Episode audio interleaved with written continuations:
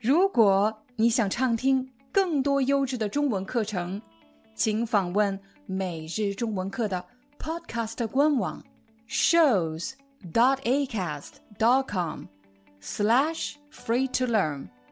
我们的付费会员通道为您提供无广告干扰的高质量收听体验，想听多少就听多少。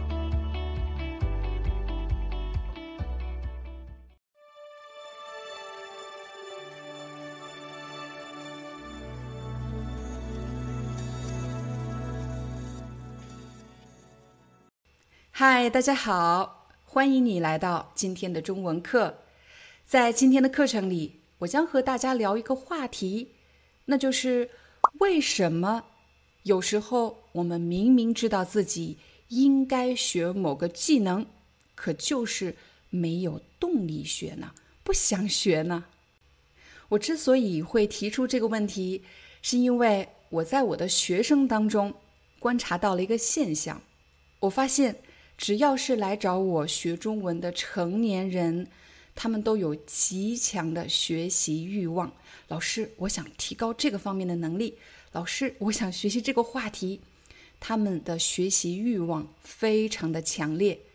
可是，相比来说，十二岁到十五岁青春期的这个年龄阶段的学生呢，他们上课的时候总是很懈怠。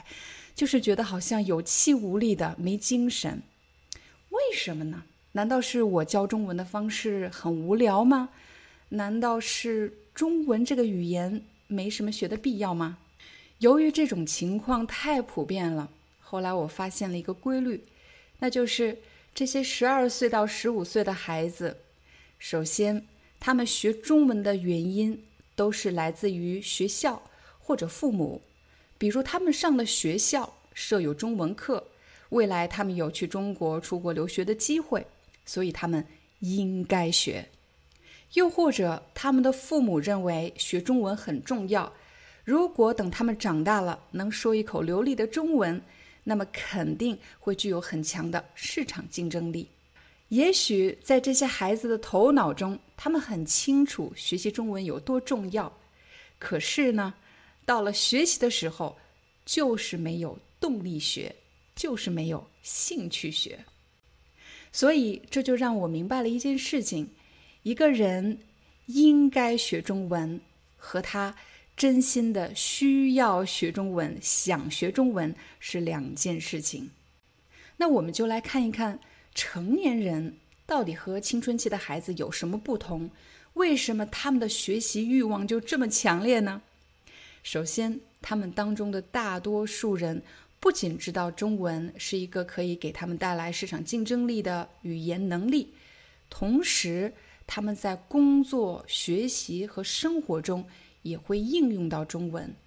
又或者，他们从来没有去过中国，也不生活在中国，但是却把学习中文当做一个爱好，当做一个兴趣的源泉。有的朋友可能会问。老师，你说的太绝对了吧？我认识的有一些孩子，他们就很喜欢学中文啊，中文学得很好啊。我非常同意，在我的学生当中，有一类孩子，他们学得非常好，他们从来没有去过中国。那么，为什么这些孩子就有极强的学习中文的欲望呢？我相信每个人喜欢一样东西，或者不喜欢某样东西，背后的原因是非常复杂的。不管我们怎么样努力的分析，都很难覆盖到所有的情况。所以在今天的视频里，我讲到的只是我观察到的某一个类型。在我的学生中，我发现有一类学生学得非常好，他们通常具备这三个特点：第一，他们似乎对跨文化的体验是敞开的。跨文化的体验就是指他们愿意去靠近外国的文化，靠近中国的文化，比如喜欢吃中国的美食，看中文的动画片，听中文歌，看中国电影。他们似乎很享受这种跨文化的体验，他们愿意主动靠近这个文化，给自己创造了很多应用的机会。第二。就是当他们面对困难时的主动态度。请大家回忆一下，当你面对一个中文为母语的人的时候，如果他说的话你没听懂，你是否有这以下三个反应？第一，假装自己听懂了，尽管你没有听懂，但是还是点头说：“嗯，好的。”但其实你没有听懂。第二，那就是放弃尝试。比如他说了一句话你没听懂，所以你会觉得反正你说的太难了，我听不懂，干脆也就不用再听了。其实除了听以外，你还有其他的方式可以跟对方确认你的理解对不对，比如用手势、用画画、用查字典的方式。总之。还有其他的办法可以帮助你理解。第三个，当你听懂了，你要张嘴说话了，可是，一张嘴就发现你的发音有口音，或者词说错了，句子说错了。由于无法忍受自己犯错时的样子，所以干脆能说短的句子就不说长的句子。能不说就不说。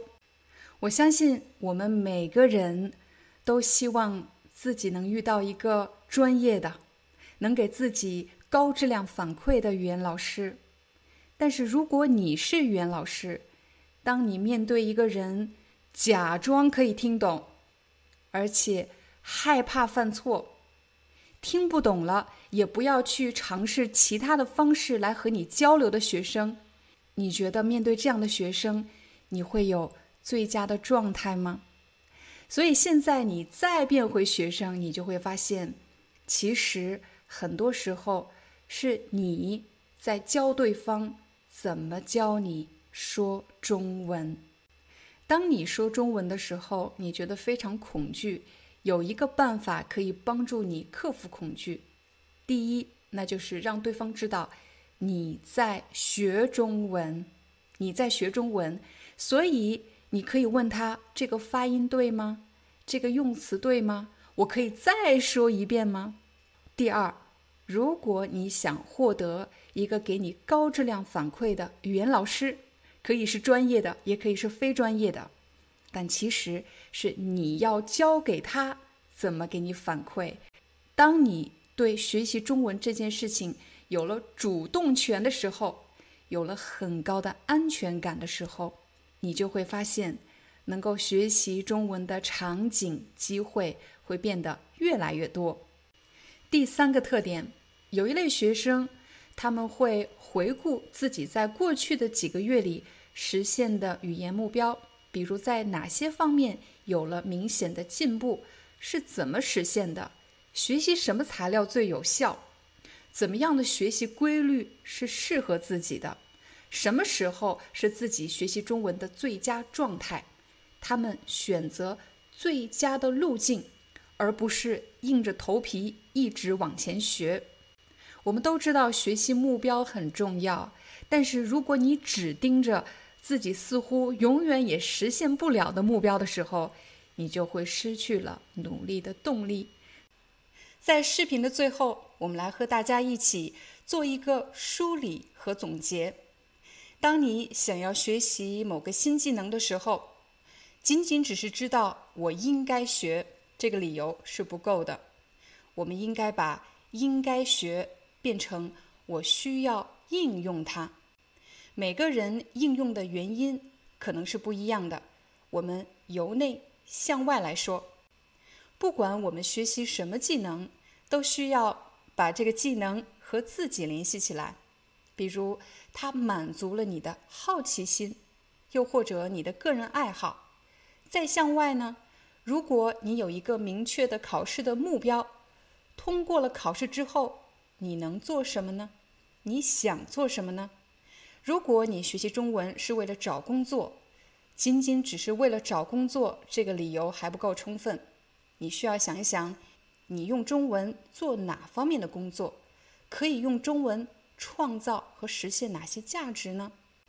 因为只有当我们把一个知识或者技能和个人真实的需求联系起来的时候，那些课本上的看似非常无聊的、特别抽象的概念，才能转化成你可以动手亲自去操作的一些小目标。第二个，我们提到的，明明知道自己应该学，可就是不想学中文的原因，很可能是文化的归属感。我们总是对自己的文化更加的亲近，但是对别人的文化会有距离感。这种距离感、不安全感是非常正常的。那怎么克服呢？就是一点点的、一点点的主动靠近他，了解他，克服了文化上的生疏和距离感。我们再看第三个，第三个你还记得是什么呢？那就是个人学习的掌控感。你一定要有主动性。这种主动性其实是拿回了学习的主动权。重新找到学习的安全感。当你再面对困难的时候，你可以把面对的情景做一个分类，比如别人的眼光、别人对你的评价、别人的反应，这些是你可以控制的吗？这些恐怕不是我们可以控制的。但是我们可以控制自己如何对他人的反应做出反应，因为只有当你允许自己犯错。允许自己再来一次，允许自己说不好意思，我没听懂，换一个方法再尝试一次。我相信站在你面前的人，他也许就知道了应该给你正确的反馈，高质量的反馈。一定要记得，是你在教他怎么给你反馈，你不是完全被动的。第三条，找到你学习的节奏，复制。自己的成功，在学习的过程中，我们经常会听到有一个方法特别特别好，有一个材料特别特别好。你看别人怎么学的，但我们却很少关注自己。如果在过去的几个月当中，你的中文进步了，请你花几分钟的时间想一想，你是怎么进步的？你最佳的学习状态是什么时候？当你学习什么材料的时候，你觉得你最兴奋、最快乐呢？其实，在拍摄这期中文课的过程中，我也学习到了很多。你可能会发现背景怎么发生了变化。没错，在这个过程中，我停了很多次，做了反复的思考和改进。所以，希望今天的中文课对你有帮助。我们明天见。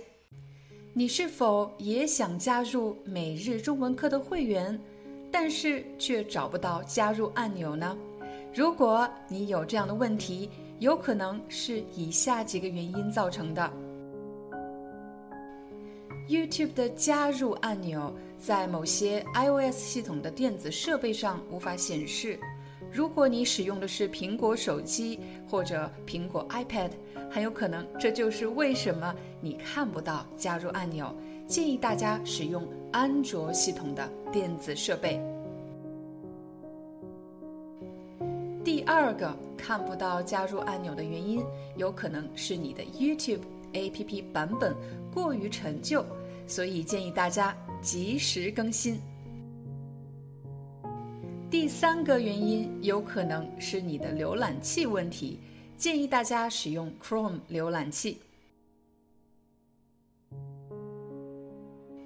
如果你觉得刚才的三种方法都太复杂了，其实有一个更简便的办法，请你用手机打开我们的视频，在标题的右上方你会找到一个三角形，请你点击这个三角形，就可以打开描述框 （description）。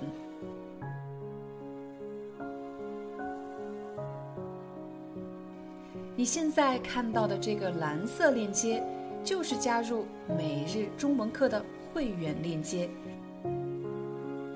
点击链接后，你就可以正式进入加入会员的流程。